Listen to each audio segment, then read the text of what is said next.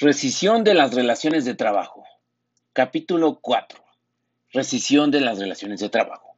Artículo 46. El trabajador o el patrón podrá rescindir en cualquier tiempo la relación de trabajo por causa justificada, sin incurrir en responsabilidad. Artículo 47. Son causas de rescisión de la relación de trabajo sin responsabilidad para el patrón. 1 engañando al trabajador o en su caso el sindicato que le hubiese propuesto o recomendado con certificados falsos o referencias en los que se atribuyan al trabajador capacidad, aptitudes o facultades de que carezca. Esta causa de rescisión dejará de tener efecto después de 30 días de prestar sus servicios el trabajador. 2 incurrir el trabajador durante sus labores en faltas de probidad o honradez, en actos de violencia, amagos, injurias o malos tratamientos en contra del patrón, sus familiares o del personal directivo o administrativo de la empresa o establecimiento, o en contra de clientes y proveedores del patrón, salvo que medie provocación o que obre en defensa propia. 3. Cometer el trabajador contra alguno de sus compañeros cualquiera de los actos enumerados en la fracción anterior, si como consecuencia de ellos se altera la disciplina del lugar en que se desempeñe el trabajo. 4. Cometer el trabajador fuera del servicio contra el patrón, sus familiares o personal directivo o administrativo alguno de los actos a que se refiere la fracción segunda, que hacía alusión a que el, el trabajador incurriera durante sus labores en faltas de probidad o honradez si son de tal manera graves que hagan imposible el cumplimiento de la relación de trabajo. Repetimos, cuatro, cometer al trabajador fuera del servicio contra el patrón, sus familiares o personal directivo o administrativo, alguno de los actos a que se refiere la fracción segunda, si son de tal manera graves que hagan imposible el cumplimiento de la relación de trabajo. Cinco, ocasionar al trabajador intencionalmente perjuicios materiales durante el desempeño de las labores o con motivo de ellas, en los edificios, obras, maquinaria, instrumentos, materias primas y demás objetos relacionados con el trabajo. 6. Ocasionar al trabajador los perjuicios de que habla la fracción anterior, siempre que sean graves, sin dolo, pero con negligencia tal que ella sea la causa única del perjuicio. 7. Comprometer al trabajador por su imprudencia o descuido inexcusable la seguridad del establecimiento o de las personas que se encuentren en él. 8. Cometer el trabajador actos inmorales o de hostigamiento y o acoso sexual contra cualquier persona en el establecimiento o lugar de trabajo. 9. Revelar al trabajador los secretos de fabricación o dar a conocer asuntos de carácter reservado con perjuicio de la empresa. 10. Tener al trabajador más de tres faltas de asistencia en un periodo de 30 días, sin permiso del patrón o sin causa justificada. 11 desobedecer el trabajador al patrón o a sus representantes sin causa justificada, siempre que se trate del trabajo contratado. 12. Negarse al trabajador a adoptar las medidas preventivas o a seguir los procedimientos indicados para evitar accidentes o enfermedades. 13. Concurrir el trabajador a sus labores en estado de embriaguez o bajo la influencia de algún narcótico o droga enervante, salvo que en este último caso exista prescripción médica.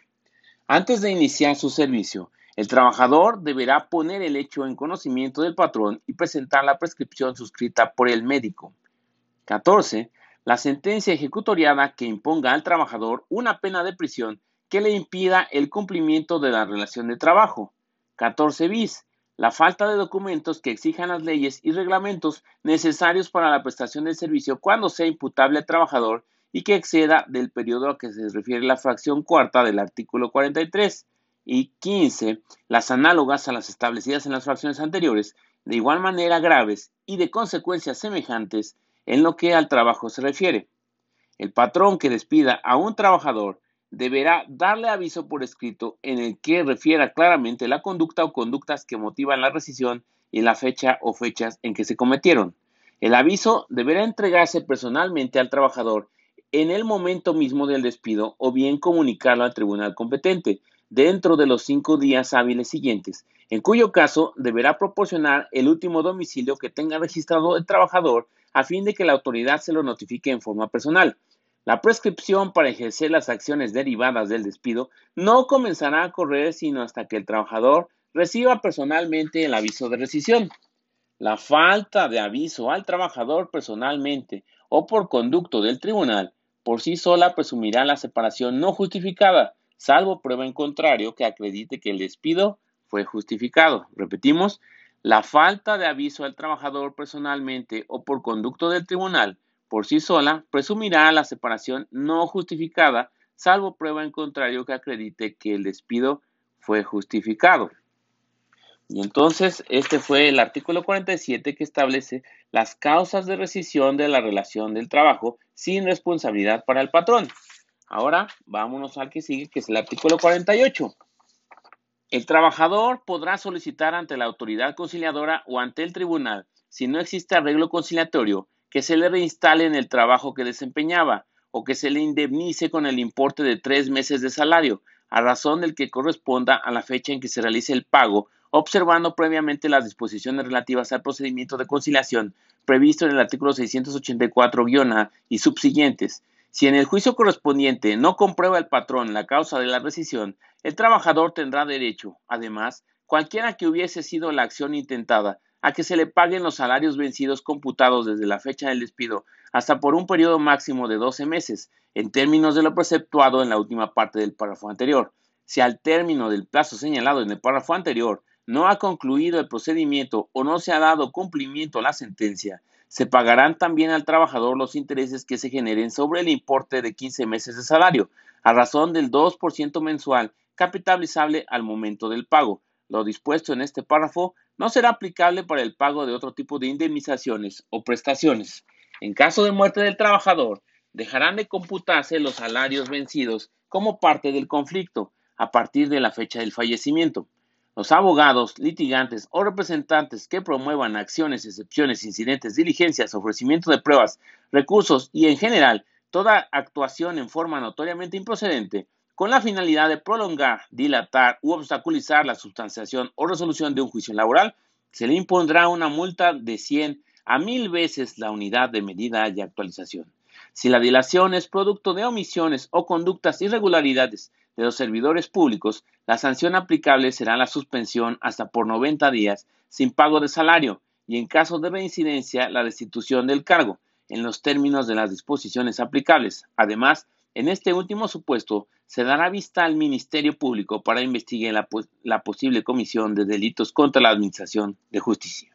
A los servidores públicos del Centro Federal de Conciliación y Registro Laboral, cuando retrasen, obstruyan o influyan en el procedimiento de registros sindicales y de contratos colectivos y de reglamentos interiores de trabajo a favor o en contra de una de las partes, así como en el otorgamiento de las constancias de representatividad sin causa justificada, se les impondrá una multa de 100 a 1000 veces la unidad de medida y actualización. Por lo que se refiere a los servidores públicos de los centros de conciliación locales, se les sancionará en los mismos términos, cuando en el desempeño de su función conciliatoria incurran en estas conductas. Artículo 48 bis. Para efectos del artículo 48 de esta ley, de manera enunciativa, se considerarán actuaciones notoriamente procedentes las siguientes. 1. Tratándose de las partes, abogados, litigantes, representantes o testigos, a. Ofrecer algún beneficio personal, dádiva o soborno a funcionarios del Centro Federal de Conciliación y Registro Laboral, centros de conciliación locales o tribunales, así como a terceros de un procedimiento laboral. B. Alterar un documento firmado por el trabajador con un fin distinto para incorporar la renuncia. C. Exigir la firma de papeles en blanco en la contratación o en cualquier documento eh, de la relación laboral. D. Presentación de hechos notoriamente falsos en el juicio laboral por cualquiera de las partes o sus representantes sobre el salario, la jornada de trabajo o la antigüedad de la relación de trabajo. E. Negar el acceso a un establecimiento o centro de trabajo al actuario o notificador de la autoridad laboral cuando éste solicite realizar una notificación o diligencia. Asimismo, eh, negarse a recibir los documentos relativos a la notificación ordenada por la autoridad laboral cuando se trate del domicilio de la razón social o de la persona física o moral buscada. También se considera conducta infractora similar con cédulas fiscales u documentación oficial de otras eh, razones sociales, aun cuando tengan el mismo domicilio, con objeto de evadir la citación al procedimiento de conciliación prejudicial, el emplazamiento a juicio o el desahogo de una prueba. Y F demandar la titularidad de un contrato colectivo de trabajo sin tener trabajadores afiliados al sindicato que labore en el centro de trabajo en cuyo eh, contrato se reclame. 2. tratándose de servidores públicos, se considerarán actuaciones notoriamente improcedentes a. Levantar razón de una notificación haciendo constar que se constituyó en el domicilio que se le ordenó realizar la notificación sin haberse constituido en el mismo. B. Levantar razón de una notificación o cédula de emplazamiento sin que éstas se hayan realizado. C. Omitir efectuar una notificación dentro del plazo establecido por la ley o ordenado por la autoridad laboral. D dilatar de manera deliberada la notificación de una audiencia de conciliación, el emplazamiento de un juicio laboral o cualquier notificación personal del procedimiento laboral para beneficiar a alguna de las partes del procedimiento o para recibir un beneficio de alguna de las partes. E. Recibir una dádiva de alguna de las partes o tercero interesado. F. Retrasar deliberadamente la ejecución de sentencia y convenios que sean cosa juzgada. G. Admitir pruebas no relacionadas con la litis que dilaten el procedimiento. H retrasar un acuerdo o resolución más de ocho días de los plazos establecidos en la ley y ocultar expedientes con el fin de retrasar el juicio o impedir la celebración de una audiencia o diligencia. J. Retrasar y obstruir la entrega de la constancia de representatividad sin causa justificada. Y K. Negarse a recibir injustificadamente al trabajador de un organismo público o por estatal una notificación de un centro de conciliación o un tribunal, o bien obstaculizar su realización, en cuyo caso deberá darse vista al órgano de control interno correspondiente, independientemente de las sanciones que se establecen en la presente ley. Se considerará grave la conducta si la delación es producto de omisiones o conductas irregulares de los servidores públicos. En estos casos, además de las sanciones que sean aplicables conforme a la Ley General de Responsabilidades Administrativas, se les impondrá a quienes resulten responsables una multa de 100 a 1000 veces la unidad de medida y actualización y se deberá dar vista al Ministerio Público por la posible comisión de delitos contra la Administración de Justicia. Artículo 49. La persona empleadora quedará eximida de la obligación de reinstalar a la persona trabajadora mediante el pago de las indemnizaciones que se determinan en el artículo 50 en los casos siguientes. 1. Cuando se trate de trabajadores que tengan una antigüedad menor de un año. 2. Si comprueba ante el tribunal que el trabajador, por razón del trabajo que desempeña o por las características de sus labores, está en contacto directo y permanente con él y el tribunal estima, tomando en consideración las circunstancias del caso, que no es posible el desarrollo normal de la relación de trabajo. 3. En los casos de trabajadores de confianza. 4. En el trabajo del hogar. Y 5. Cuando se trate de trabajadores eventuales. Para ejercer este derecho, el patrón podrá acudir al tribunal en la vía para procesar contemplada en el artículo 982 de esta ley para depositar la indemnización a que se refiere el artículo 50 de esta ley. Para tal efecto, el patrón aportará al tribunal la información relacionada con el nombre y domicilio del trabajador para que se le notifique dicho para procesar, debiendo manifestar bajo protesta de decir verdad que en el caso se actualiza alguna de las hipótesis contempladas en el presente artículo. Con el escrito de cuenta y desglose del monto de la indemnización, el tribunal correrá traslado al trabajador para su conocimiento. Si el trabajador no está de acuerdo con la procedencia o los términos de la indemnización, el trabajador tendrá salvo sus derechos para demandar por la vía jurisdiccional la acción que corresponda. En caso de que en el juicio se resuelva que el trabajador no se encuentra en ninguna de las hipótesis de este artículo, el depósito de la indemnización no surtirá efecto alguno y el tribunal dispondrá del dinero depositado para ejecutar su sentencia. Si en dicho juicio el tribunal resuelve que se actualiza alguna de las hipótesis contempladas en este artículo, pero el monto depositado es insuficiente para pagar la indemnización, el tribunal condenará al patrón a pagar las diferencias e intereses correspondientes. Entonces, estos fueron los casos en donde la persona empleadora queda eximida de la obligación de reinstalar a la persona trabajadora mediante el pago de las indemnizaciones que se determinan en el artículo 50. Y ahora vamos precisamente al artículo número 50, 50. Las indemnizaciones a que se refiere el artículo anterior consistirán en 1. Si la relación de trabajo fuere por tiempo determinado menor de un año, en la cantidad igual al importe de los salarios de la mitad del tiempo de servicios prestados. Si excediera de un año, en una cantidad igual al importe de los salarios de seis meses por el primer año y de 20 días por cada uno de los años siguientes en que hubiese prestado sus servicios. Dos, si la relación de trabajo fuere por tiempo indeterminado, la indemnización consistirá en 20 días de salario por cada uno de los años de servicio prestado. Repetimos, dos, si la relación de trabajo fuere por tiempo indeterminado, la indemnización consistirá en 20 días de salario por cada uno de los años de servicio prestado. Y tres, además de las indemnizaciones a que se refieren las fracciones anteriores, en el importe de tres meses de salario y el pago de los salarios vencidos e intereses, en su caso, en los términos previstos en el artículo 48 de esta ley. Tres, repetimos, además de las indemnizaciones a que se refieren las fracciones anteriores, en el importe de tres meses de salario y el pago de los salarios vencidos e intereses, en su caso, en los términos previstos en el artículo 48 de esta ley. Vamos al que sigue, artículo 51.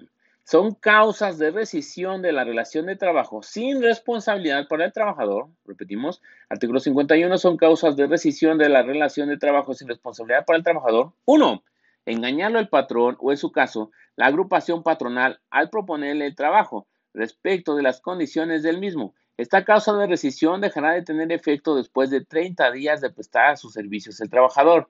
2. Incurrir el patrón, sus familiares o cualquiera de, sus representantes dentro del servicio en falta de probidad o honradez, actos de violencia, amenazas, injurias, hostigamiento y o acoso sexual, malos tratamientos u otros análogos en contra del trabajador, cónyuge, padres, hijos o hermanos. 3 incurrir el patrón, sus familiares o trabajadores fuera del servicio en los actos a que se refiere la fracción anterior, si son de tal manera graves que hagan imposible el cumplimiento de la relación de trabajo. 4. Reducir el patrón el salario del trabajador. 5. No recibir el salario correspondiente en la fecha o lugar convenidos o acostumbrados. 6. Sufrir perjuicios causados maliciosamente por el patrón en sus herramientas o útiles de trabajo. 7. La existencia de un peligro grave para la seguridad o salud del trabajador o de su familia, ya sea por carecer de condiciones higiénicas el establecimiento o porque no se cumplan las medidas preventivas y de seguridad que las leyes establezcan. 8. Comprometer el patrón con su imprudencia o descuido inexcusables la seguridad del establecimiento o de las personas que se encuentren en él. 9. Eh, exigir la realización de actos, conductas o comportamientos que menoscaben o atenten contra la dignidad del trabajador. Y 10. Las análogas a las establecidas en las fracciones anteriores, de igual manera graves y de consecuencias semejantes en lo que al trabajo se refiere. Estas fueron entonces las causas de rescisión de la relación de trabajo sin responsabilidad para el trabajador establecidas en el artículo 51 de la Ley Federal de Trabajo. Artículo 52.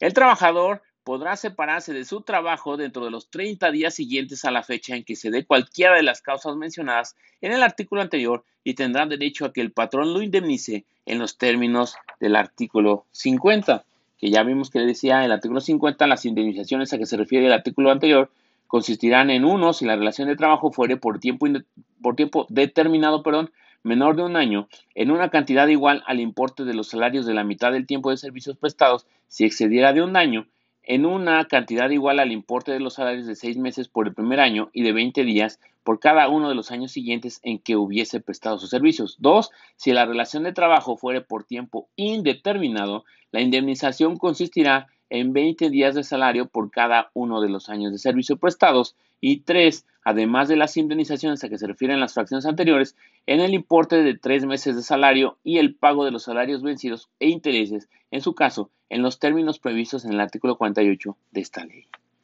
Capítulo 5. Terminación de las relaciones de trabajo. Artículo 53.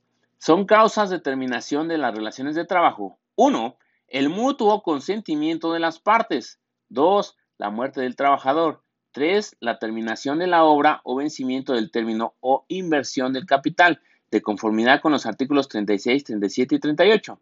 4. La incapacidad física o mental o inhabilidad manifiesta del trabajador que haga imposible la prestación de trabajo. Y 5. Los casos a que se refiere el artículo 434.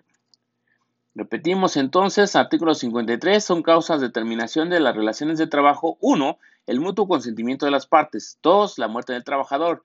3. La terminación de la obra o vencimiento del término o inversión del capital de conformidad con los artículos 36, 37 y 38.